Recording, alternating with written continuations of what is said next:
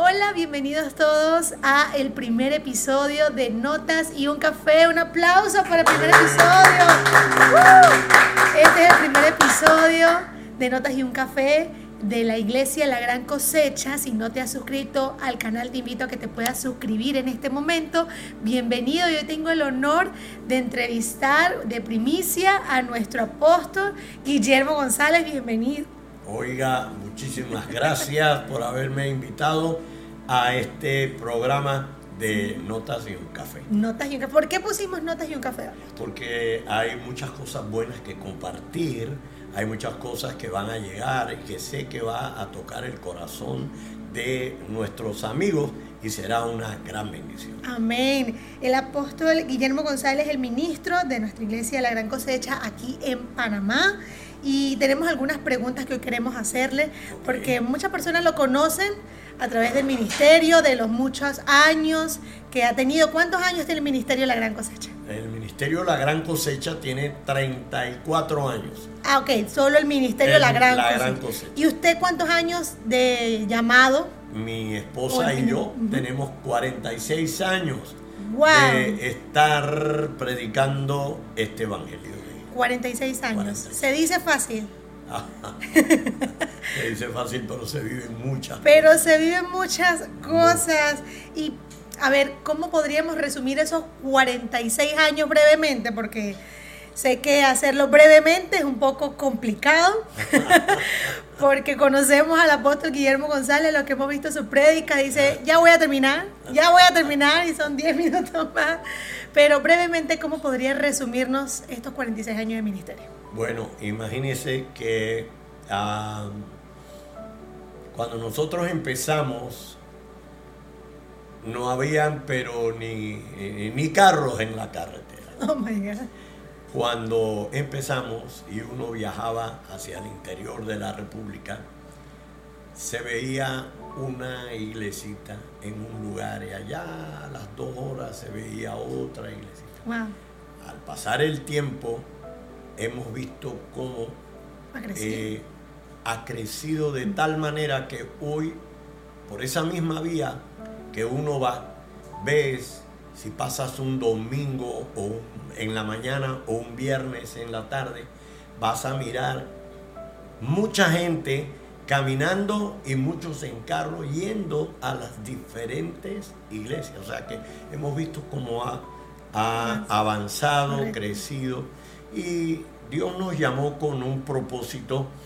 Fue algo eh, milagroso, fue algo especial, definitivamente que fue algo especial, porque imagínate, eh, estaba en un lugar, que eh, viví en un lugar que era el depósito de la iglesia.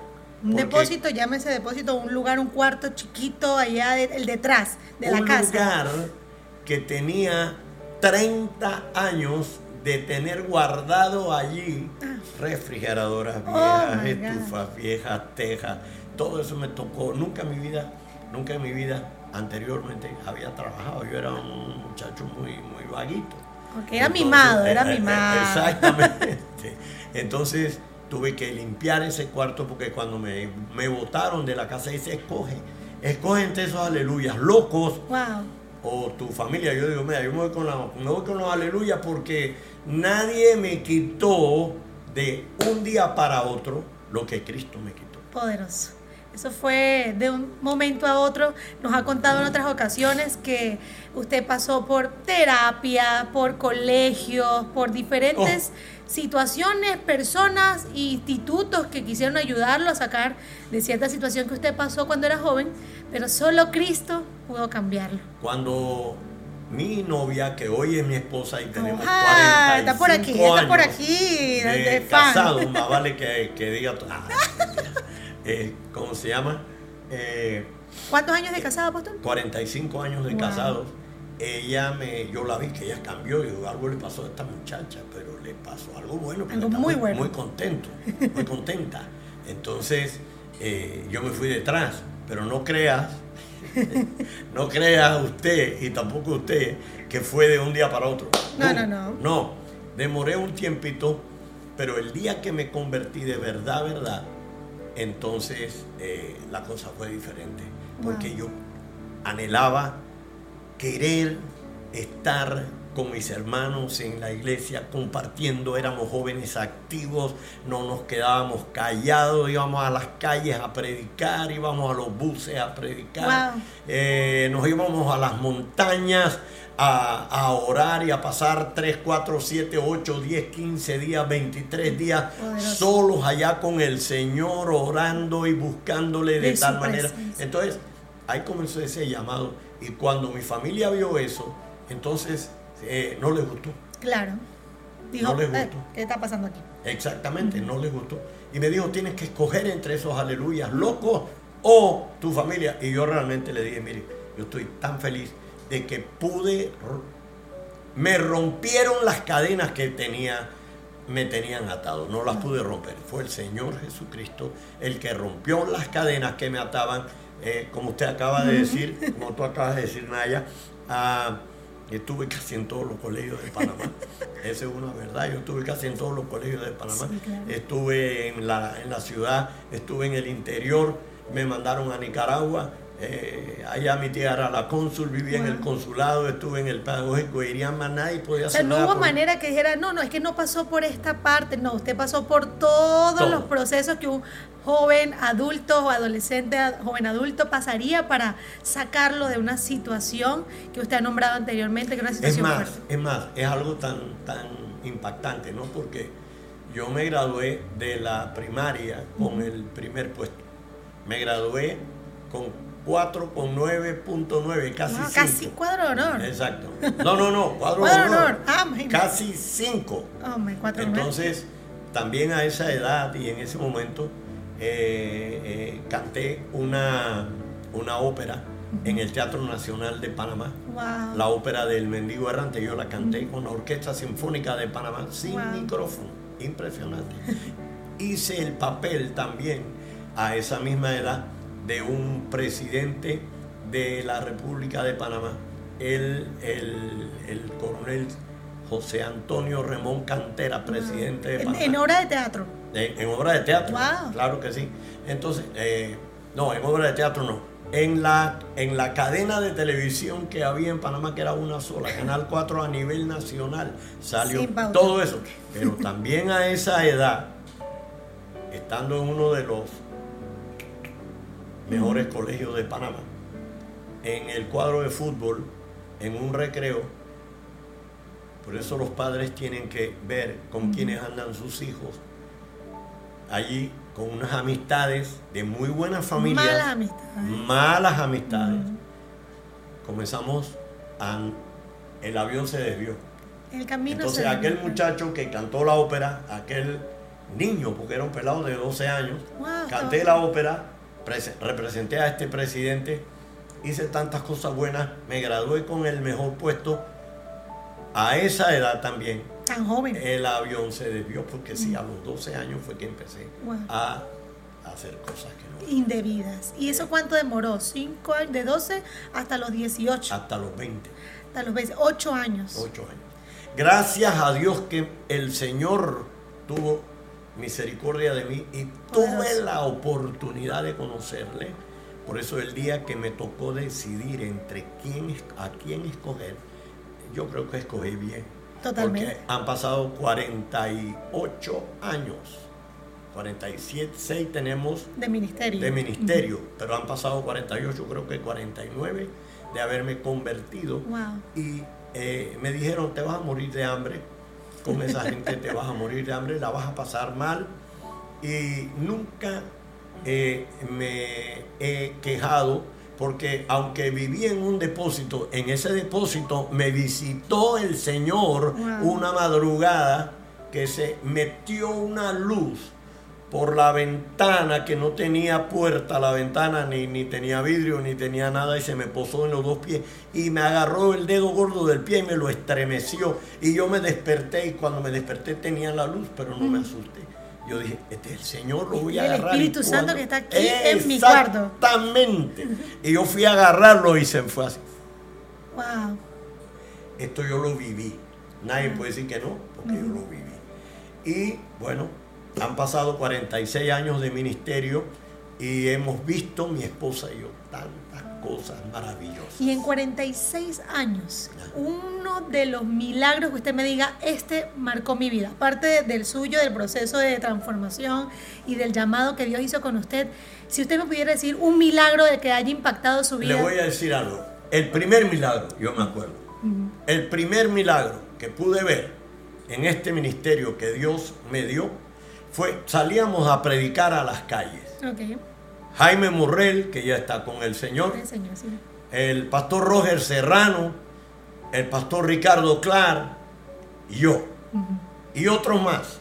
Nos íbamos a predicar y esta vez fuimos a un lugar que en ese entonces todavía se llama Marañón. Ok. sí. Allí fuimos al Marañón, ese era como Curundú, Sí, claro. como el Curundú de ahora. De ahora, claro. Entonces era un lugar caliente. Pero como era Jaime Morrell, y Jaime Morrell se convirtió cuando estaba en plena fama, él se convirtió. Así que mencionar a Jaime Morrell, que va a cantar en un lugar, Atraía. eso era... uh, Claro, sí. atraía muchísima Entonces, gente. Mucha gente. Y yo comencé. Ellos, ellos cantaban y tocaban guitarra, pero el predicador era yo. Oh my God. Entonces así que me tocó predicar y yo estaba empezandito, si estábamos Y empezando. todos sabemos que cuando estamos empezando hay unos nervios, Exacto. una cosa que no estamos, estamos como... Exactamente. Pero fíjate, amigo mío, qué cosa tan linda, que allí en el Marañón, ese día, podían haber unas 80, 90 personas, no había tanta gente, pero había un buen grupo. Y como yo estaba predicando de milagros y de sanidades y de, tú sabes, se levantó un moreno bien grandotote. Ese fue el primer milagro que yo vi en mi vida. Ok. Y dijo, lo que dijo fue esto, así dijo, sáname pelado, pues sáname. Y levanta la mano. Y en esta, en esta parte de la mano, él tenía un machetazo. Y entonces ese machetazo le había tumbado los dedos, los tendones. Claro, entonces no podía tener movilidad. No, no, no, él tenía la mano caída. Yo le dije, mira, yo no te voy a sanar, pero el que sí te va a sanar es Jesucristo. Amén. Así que si tú crees que Él te sana, ahora mismo lo va a hacer. Y cuando yo le dije, ahora mismo, el hombre pegó un grito. Miren, amados, Jorge y todos los que están acá. Ah, Roger, mi esposa, todo. Naya. Eh, wow. Cuando ese hombre comenzó a gritar, estoy sano, estoy sano. Eso fue, ahí se formó un alboroto y llegó más gente. O sea, ya no ese fue 80. el primer milagro. Wow. No, ya no habían 80. Ya eran más. Ya se había multiplicado. Ese fue el primer milagro y realmente nunca se me ha olvidado. Wow. También puedo hablarte de milagros en la isla penal de Coiba, cuando en la isla penal de Coiba no iba nadie. Nosotros fuimos por primera vez y desde, desde el año 77 hasta el 82 nos daban aviones de lo que era la antigua FA, la Fuerza Aérea Panameña. El general Omar Torrijos Herrera nos asignó un Twin Otter y en ese avión la Colgate Palmolive nos regaló cantidades de cosas. Las sociedades bíblicas regaló 500 Biblias. Una persona de la congregación dio 500 Biblias y cuando la sociedad bíblica vio eso dio 500 más para que tuviéramos Biblias para llevar, Para llevar a- a la isla penal de Coiba. En la isla penal de Coiba hubo un señor en un ah, campamento, porque estaba dividida en campamentos. O sea, había un campamento que estaba eh, caminando como a una media hora del campamento central. Se llamaba El Hato. Allí había un anciano que tenía cáncer en el colon. Y ese señor siempre andaba sucio. Nadie quería reunirse con ese hombre. Nadie quería estar cerca de ese viejito, porque era el campamento de los viejitos. Sí, claro. Me imagino que lo tenían dividido por, por edades dentro del campamento. Eh, eh, no, los campamentos, pero ese era de viejitos. Ok. Que estaba cerquita de la central, que había, en la central había, eh, ¿cómo se llama? Eh, un lugar de, un centro de esto de médicos. Ok. Había eh, todas estas cosas. Y el viejito se acercó a la reunión. Y ahí estábamos orando y estábamos en fuego del Espíritu Santo. ¿Y sabe qué pasó? A ese viejito lo sanó el Señor. Le sanó el colon. Eso fue algo extraordinario. También hubo cambios de personas en coibas, porque también son milagros las transformaciones, Totalmente. ¿verdad? había un hombre en Panamá que se llamó el hombre del petate, sí. Chifundo García. Este hombre fue transformado por el poder de Dios. Él pagó más de 30 años de cárcel y él le pidió a- al general Torrijos que lo dejara trabajando en Coiba porque ya él acá no conocía a nadie. Tenía Mm. 30 años de estar Encerrado, claro. en una isla. Ese hombre se convirtió. Transformado su vida completamente. Totalmente transformado. Un hombre impresionantemente bárbaro trabajando el cuero y la madera. Hacía unos muebles que le mandaban a pedir y ese era su trabajo. Entonces vimos esos milagros. No sé qué más. Qué bonito saber lo que Dios le ha permitido ver Ajá. a través de estos 46 años del llamado, los 33 años del ministerio con la En- iglesia de la en la Gran Gran Cosecha, Cosecha. correcto, que nace en, en el año 90. En el año 90 en Caledonia. En Caledonia. Ajá. Y la vida de un pastor, apóstol Guillermo, la vida de un pastor es muy criticada, es una vida muy hablada, pero pareciera que la gente lo viera como fácil. Usted pudiese decirme, la vida de un pastor es fácil. ¿Cree usted que la vida de un pastor es fácil? Mire, la vida de un pastor definitivamente no es fácil. No es fácil porque eh, eh, la gente no entiende. correcto. La gente no entiende. Y los primeros que no entienden son tu propia familia. Eh, y yo le decía, lo he dicho, y esto es una verdad, hay parte de mi familia que me ha puesto a un lado. Sencillamente, hasta el día de hoy. Porque hoy soy cristiano Claro. y me ha tocado predicar. Ahora, hay mucha parte de mi familia eh, que sí me ha aceptado y muchos se han convertido a Cristo y estoy muy feliz por eso, pero sí se paga un precio fuerte, eh, pero además de eso, más que todo un gozo muy grande servirle a Dios, ver respuestas, ver transformaciones, ver cambios, ver cómo personas son transformadas a través de una palabra que tiene poder, que es la palabra de Dios. Qué bonito saber que el Señor transforma, que el Señor edifica, que pese a lo que el enemigo quiera poner como obstáculo, inclusive a veces, como dice el apóstol, nuestras familias son una, una tranca, ¿no? Un obstáculo en ocasiones. Eh, usted siguió adelante, usted siguió adelante, usted no se frenó con ese temple que lo caracteriza, dijo, yo voy a, a- a seguir este llamado al cual el Señor me ha escogido. Y si hay alguien allí que nos está mirando y tiene un llamado de servir al Señor, ya sea de ministerio eh, profético, apostólico, de pastor, evangelista, maestro, Claro. ¿qué mensaje usted le daría a esta persona que tiene ese llamado? El llamado es irrevocable. El llamado no, no, no se va a quitar.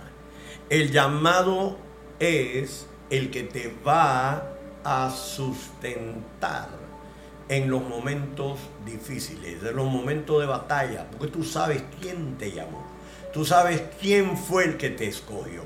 Entonces, eh, Pedro y Juan, cuando les dijeron que no predicaran más, ellos dijeron, miren, no podemos dejar de decir lo que hemos visto y lo que hemos oído. Nosotros hemos visto y hemos oído, Naya, al, al Señor Totalmente. manifestarse y esto es lo que nos sustenta. Entonces, a esos amigos, a esos hermanos, a esos ministros de Dios que está llamando hombres que hoy tienen 25, 20, 30 años, mucho más nuevos que yo. Les digo algo, han pasado los años y cada día es un día emocionante. Amén. Cada día hay respuestas maravillosas. Así que yo lo animo, siga adelante, usted lo sabe, porque usted sabe que Dios te ha llamado definitivamente. Definitivamente, cuando alguien tiene un llamado, como usted lo dijo, me gustó la palabra, es irrevocable. Irrevocable dice la palabra. Eso lo dice la misma palabra. O sea que no hay manera de que o te quitas o te pongas. No. Es, tu, es tu llamado. Exactamente. Y hemos visto los testimonios a través de otros hermanos. Exactamente. De que, bueno, me- quizás tuve un llamado, pero me desvié del camino, pero Dios volvió a la senda. El llamado te va a sustentar con fortaleza aún en los momentos más difíciles. ¡Wow! ¡Qué poderoso! ¿no? Y cuando alguien te menosprecia, te hiere, oye, el general Booth, hace 3, 4 siglos atrás, él es el fundador de los soldados de la cruz de Cristo. Y cuando ellos iban marchando, eso era en, creo que era en Inglaterra, y él, él iba adelante, tremendo hombre de Dios, y lo escupieron en la cara. Y alguien salió corriendo para limpiarlo, porque era, tú sabes, era el General, apóstol de ese tiempo. Y él le dijo, no, no, no, déjelo ahí, esa es una estrella más Claro. que Wow. el Señor permite que me ponga. ¿Qué te parece? El ser humillado por la palabra del Señor a veces tiene mucho más valor el que nosotros mismos enaltecernos Claro. por ello. Y qué bonito que en esta ocasión usted nos haya abierto ese corazón a todas las personas que nos están mirando aquí. Amén. Que para decirnos de dónde viene, porque personas que lo conocen actualmente dirán, ah, es que el apóstol Guillermo nació de cuna, o no ha pasado situaciones difíciles como las que yo vivo, Oh. él no entiende mi proceso. Permítame decirle que en otro episodio que tendremos prontamente hablaremos de su proceso, porque yo sé que ha tenido muchos procesos. Amén. Vamos a ver, vamos a ver, Naya, si para en el próximo episodio Ajá. hablamos y está mi esposa. Eso, Porque invitémosla. ella Apenada, tiene, ella exacto. tiene, a ella es que hay que hacerle la, la venia. La invitación aquí. La- no, la venia. Yo Ah. le tengo que hacer la venia, Ah, la honra, la la honra. el reconocimiento. ¿Por qué? Porque Ella fue el instrumento, ¿no? fue el instrumento para que yo buscara a Dios. Pero ella, una muchacha ah, que, lo, que tenía todo y lo tenía todo, dejó todo Wow. para ir a los pueblitos más pequeños hasta un pueblo que tenía una sola calle, Wow. a vivir tres, casi cuatro años solamente por el llamado, Por el amor a la obra. por el amor a la obra. Pero no se me adelante, porque eso es para un No, próximo episodio. próxima. Si no podemos. Estamos de la un- abreboca. Ay, eso. El abreboca, de verdad. Muchísimas gracias, Apóstol Guillermo, por estar en este primer episodio de Notas y un Café desde la Iglesia de la Gran Cosecha. Es un gusto, como siempre, conversar con usted. Gracias a ti, Naya, y a todos ustedes, amigos. Estamos bendecidos. Amén. Bendiciones para todos y nos vemos en un próximo episodio. Chao, chao.